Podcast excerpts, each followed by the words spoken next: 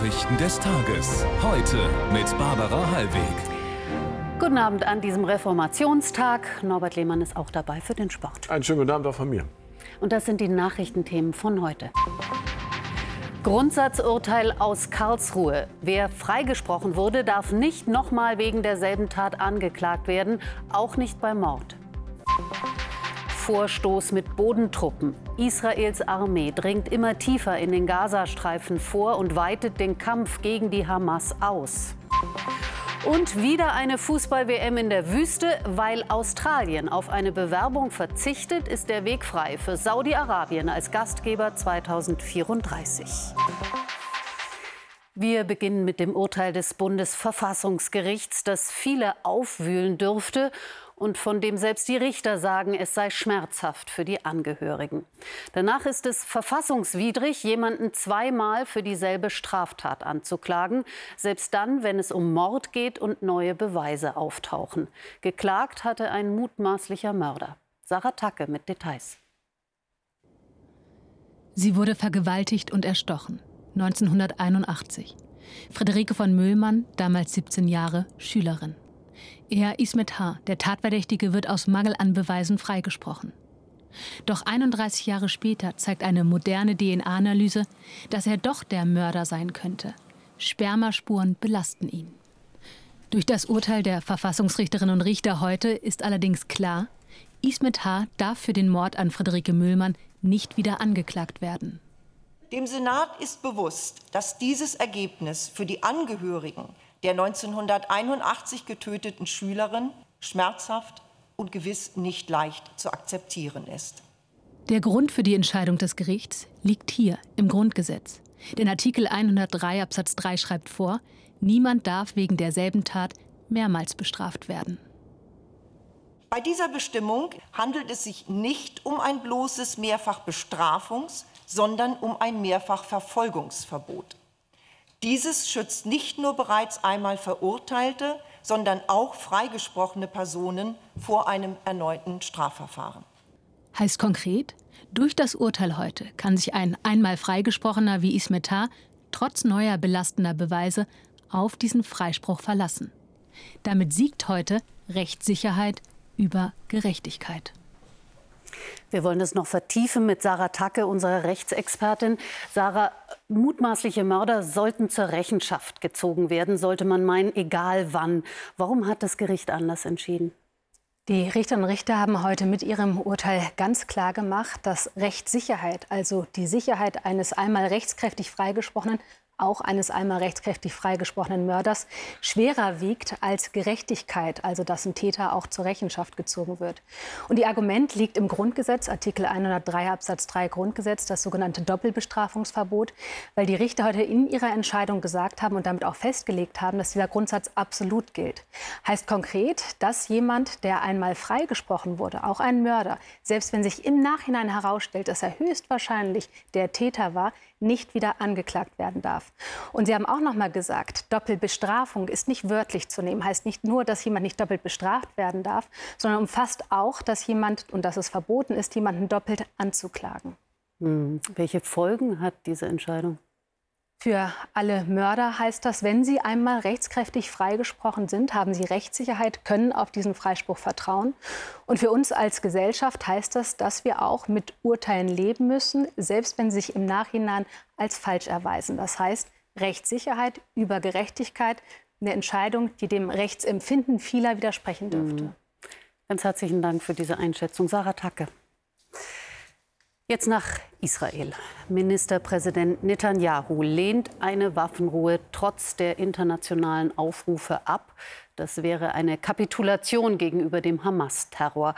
Auch die USA argumentieren, eine generelle Waffenruhe würde der Hamas in die Hände spielen.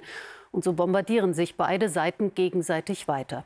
Die Hamas meldete vor einer Stunde den Beschuss eines Flüchtlingslagers in Gaza mit vielen Toten. Tim Krüger. Die Zerstörung ist kaum greifbar, ein gigantischer Krater mitten im Flüchtlingscamp im Norden des Gazastreifens. Menschen suchen mit bloßen Händen nach Verschütteten, Die radikal-islamische Hamas macht einen israelischen Angriff dafür verantwortlich. Mindestens 50 Menschen seien ums Leben gekommen. Die israelischen Streitkräfte sagen, es seien Hamas-Terroristen getötet worden. Eine große Anzahl an Verletzten ist zu uns gekommen, als eine starke Explosion das Flüchtlingslager erschüttert hat. Auch am Boden intensivieren sich die Kämpfe. Diese Bilder sollen in der Nähe der Ortschaft Beit Hanun entstanden sein. Die Hamas hat sie heute veröffentlicht. Offenbar sind Hamas-Kämpfer zu sehen, die sich mit israelischen Truppen Gefechte liefern. Auch das israelische Militär hat Bilder veröffentlicht, die zu bestätigen scheinen, dass die eigenen Soldaten immer tiefer in den Gazastreifen vordringen. Unsere Soldaten kämpfen derzeit mit Mut und Tapferkeit auf dem Schlachtfeld. Es gibt erbitterte Kämpfe, in denen Terroristen getötet werden. Es wird von Angesicht zu Angesicht gekämpft. Ein Hoffnungsschimmer in diesem Krieg. Mit unbändiger Freude feierten Angehörige und Verwandte die Befreiung der israelischen Soldatin Ori Megiddish aus den Händen der Hamas. Und wie jeden Tag gab es auch wieder in Israel Luftalarm. Dieses Mal wurde die Stadt Ashdod von einer Rakete aus Gaza getroffen. Ein wenig im Schatten der Ereignisse in Gaza ist die Lage im Westjordanland. Nach den Terrorattacken der Hamas am 7. Oktober hat auch hier die Gewalt zugenommen, besonders rund um die von Israelis errichteten Siedlungen. Es kommt zu Zusammenstößen, oft auch zu Übergriffen extremistischer Siedler. Dabei wurden nach Angaben des palästinensischen Gesundheitsministeriums 122 Menschen getötet. Ein Schauplatz, der kleine Ort As-Sawiya. Alisa Jung war da. Die Olivenernte im Westjordanland hat begonnen. Viele Palästinenser leben davon. Ganz in der Nähe der Haine jüdische Siedlungen. Ein Siedler hat ihnen am Montag zwölf Säcke, die gesamte Tagesernte abgenommen, erzählt uns Hamad Al-Waisi. Er hatte eine Waffe. Wir haben keine. Wenn er eine hat und auf dich zielt, wie soll ich dann meine Oliven zurückverlangen? Fährt man durch die Westbank, sieht man ein Land durchzogen von Zäunen, die die Siedlungen schützen sollen. Immer wieder kommt es zu Gewalt auf beiden Seiten. Jüdische Siedler gegen Palästinenser, Palästinenser gegen jüdische Siedler. Seit dem 7. Oktober trifft die Gewalt vor allem Palästinenser. Die Regierung hat in den letzten drei Wochen Waffen an die jüdischen Siedler verteilt. Der Palästinenser Bilal Saleh starb vor drei Tagen, hier rechts im Bild, kurz zuvor bei der Ernte mit seinen Kindern. Drei Siedler hätten erst einmal in die Luft und dann in seine Brust geschossen, erzählt uns sein Schwager. Er hat sich nach seinem Telefon gebückt und sie haben zweimal direkt auf ihn gefeuert. Ein Sprecher der Siedler sagt, sie hätten auf die Beine gezielt. Sie wurden attackiert von Hamas-Angreifern mit großen und kleinen Steinen. Bilal und seine Familie pflückten Oliven. Er war sofort tot. Es gibt keine Hoffnung. Wir haben einen Punkt erreicht, wo es keine Hoffnung mehr gibt. Bilal hinterlässt seine Frau und vier Kinder. Mehr zur Situation im Westjordanland und in Gaza gibt es ab 19.30 Uhr bei ZDF heute live auf unseren Social-Media-Kanälen und in der ZDF heute App zu sehen. Als die Taliban in Afghanistan die Macht übernahmen, flohen Hunderttausende ins Nachbarland Pakistan. Insgesamt halten sich nach Schätzungen der Vereinten Nationen mehr als zwei Millionen Afghanen illegal dort auf. Jetzt verlassen Tausende das Land in Lastwagen und nur mit dem beladen, was sie tragen können. Die pakistanische Regierung hat ihnen bis morgen Zeit gegeben, auszureisen, droht mit Festnahmen und Zwangsabschiebungen. Menschenrechtsorganisationen kritisieren das Vorgehen und warnen vor einer humanitären Notlage. Die Fußball-WM 2034 wird, so wie es aussieht, in Saudi-Arabien stattfinden. Heute endete die Bewerbungsfrist und nach der Absage Australiens ist das Königreich als einziger Kandidat übrig geblieben. Das macht nicht nur Menschenrechtsorganisationen fassungslos. Denn Saudi-Arabien ist noch umstrittener als der letztjährige Ausrichter Katar, pumpt aber auch Milliarden in den Sport. Julia Schröter und Marcel Bergmann berichten. Saudi-Arabien als Gastgeber der WM 2034. Viele glauben, dass Gianni Infantino dafür die Strippen gezogen hat. Der umstrittene FIFA-Boss hat enge Verbindungen in den Golfstaat. Erst letzte Woche noch traf er mit dem saudischen Kronprinzen zusammen. Der Hintergrund des Ganzen. Anfang Oktober hatte die FIFA entschieden, dass die WM 2030 in Ländern auf drei Kontinenten ausgetragen wird. Nach dem Rotationsprinzip kommen damit für die WM 2034 nur Ausrichter aus Asien und Ozeanien in Frage. Mit dem Rückzug des letzten Mitbewerbers Australien bleibt jetzt nur noch Saudi-Arabien übrig. Menschenrechtler sehen das als Skandal und benennen Beispiele für die katastrophale Lage im Land. Massenhinrichtungen, Folter von Oppositionellen, Unterdrückung von Frauen. Das Signal wird gesendet, dass es der FIFA Schnurzpiep egal ist, wenn es um Menschenrechte geht und dass die FIFA auch pfeift auf ihre internationalen Verpflichtungen, die sie nach den Richtlinien der Vereinten Nationen eigentlich hat. Saudi-Arabien drängt mit viel Geld auf die Fußballbühne, verpflichtet Superstars wie Cristiano Ronaldo, Neymar und Karim Benzema. Das Ziel weg vom Öl hin zu mehr Bedeutung auf anderen Ebenen, wie eben dem Sport. Und da scheint das Land nun einen großen Schritt weitergekommen zu sein. Nach Bayern. Nach seiner Wiederwahl hat CSU-Ministerpräsident Söder im Landtag für Geschlossenheit und Fairness unter den Demokraten geworben. Wir bewegen uns in ernsten Zeiten, sagte Söder. Der CSU-Chef erhielt in der geheimen Abstimmung 120 der 198 abgegebenen Stimmen. Söder regiert seit 2018 mit den Freien Wählern. Mit dabei in der Plenarsitzung war auch der AfD-Politiker Daniel Halemba, der gestern vorübergehend festgenommen worden war. Gegen den 22-Jährigen wird unter anderem wegen des Verdachts der Volksverhetzung ermittelt. Pünktlich zum Reformationstag heute ist in der Marktkirche von Hannover ein neues Kirchenfenster eingeweiht worden. Wobei pünktlich relativ ist, es dauerte Jahre, bis man sich dort einig wurde. Denn das Lutherfenster des Künstlers Markus Lüppertz ist tatsächlich speziell, zudem gefördert von Gerhard Schröder, dem Ex-Kanzler, was vielen auch nicht gefiel. Svenja Domeyer. Martin Luther als Kirchenglaskunst, mit erschrockenem Blick den Tod im Nacken.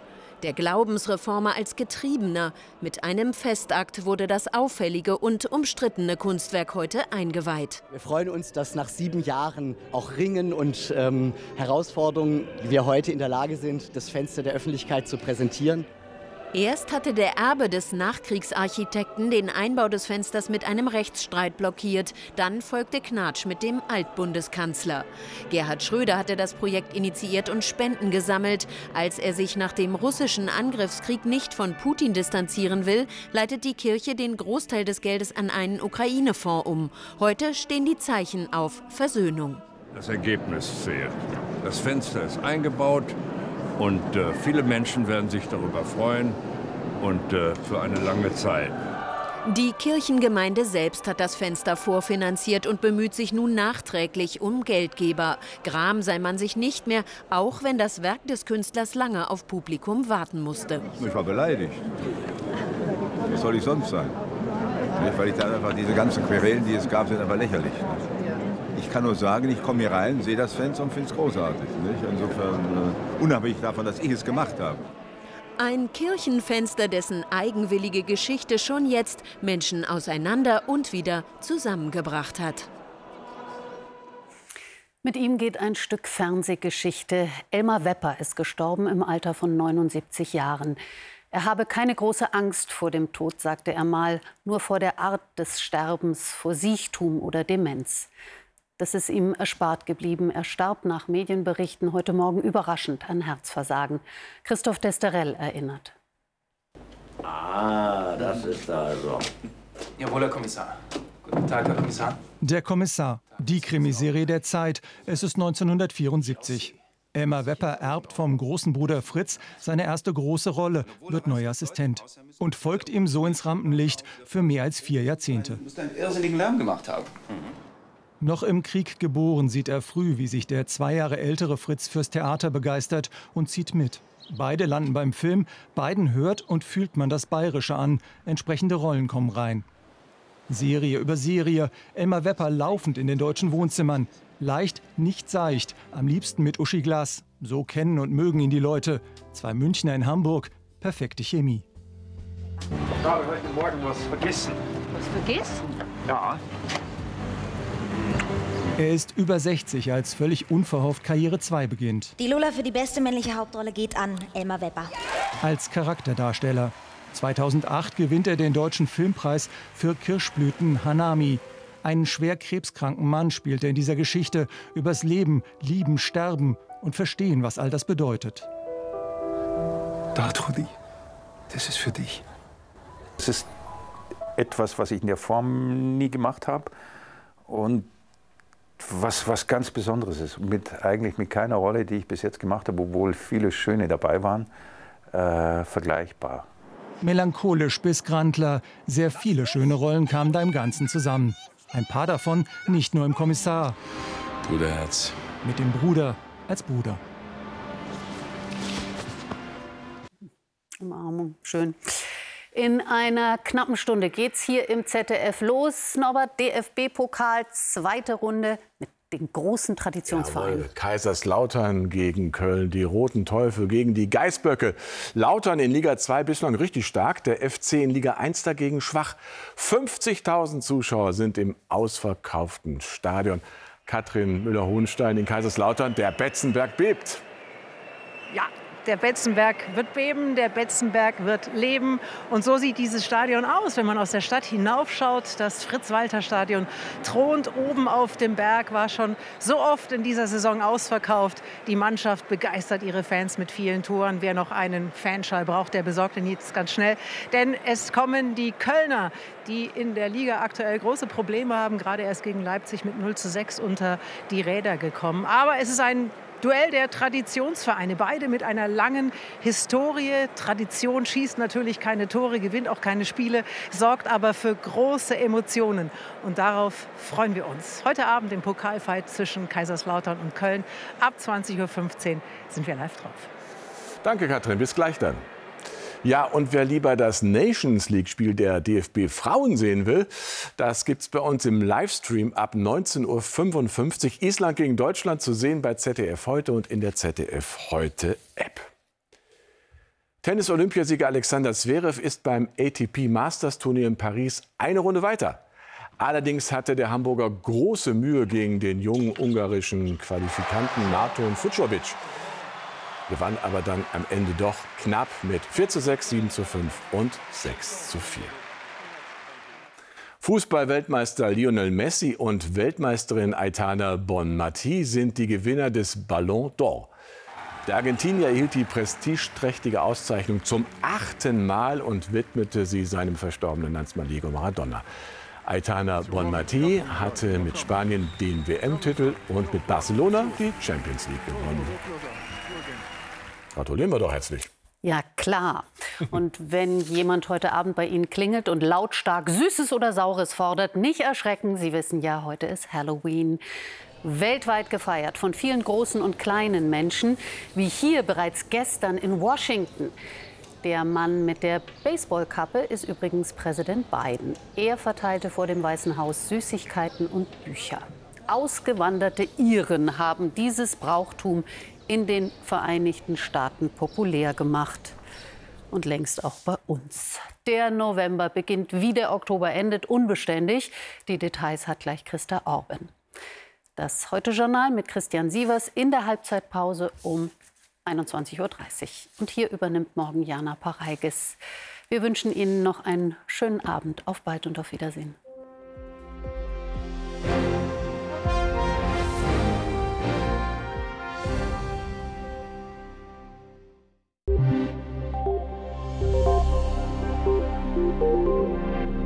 Guten Abend. Der Oktober geht jetzt zu Ende, aber die Serie atlantischer Regentiefs noch lange nicht. Wir sollten allerdings besonders dieses Tief hier im Auge behalten. Das entwickelt sich jetzt nämlich wahnsinnig schnell, bringt Orkanböen und meterhohe Wellen nach Nordwesteuropa. Uns beschäftigt es allerdings erst am Donnerstag und dann auch in deutlich abgeschwächter Form. Wir haben es jetzt erstmal mit der Warm- und der Kaltfront dieses zweiten Tiefs zu tun. Und an der Warmfront gibt es heute Nacht wieder viele Wolken und etwas Regen. Wenn es im Süden aufklart, gibt es hier Nebel. Im Norden können dann in Schleswig-Holstein sogar vereinzelt Frostwerte möglich sein. Genauso wie in den Alpentälern im Süden. Ansonsten sinken die Temperaturen auf 10 bis 4 Grad. Morgen erreichen wir 9 Grad auf Rügen und 17 Grad am Oberrhein. Dazu startet der November im Süden und auch im Osten mit relativ viel Sonne. Von der Nordsee bis zum Erzgebirge gibt es allerdings diese Wolken mit etwas Regen, die sich nachmittags dann ganz in den Norden zurückziehen. Dann kommen von Westen dann aber schon die Regenwolken der nächsten Front. Das Ganze bei einem lebhaften südlichen Wind im Berglagen mit stürmischen Böen. Sturmböen bis in die Tieflagen erreichen wir am Donnerstag im Westen des Landes. Am Freitag sinkt die Schneefallgrenze auf 1000 Meter in den Alpen und am Samstag kommt schon das nächste Sturmtief. Also es ist viel los beim Wetter. Tschüss.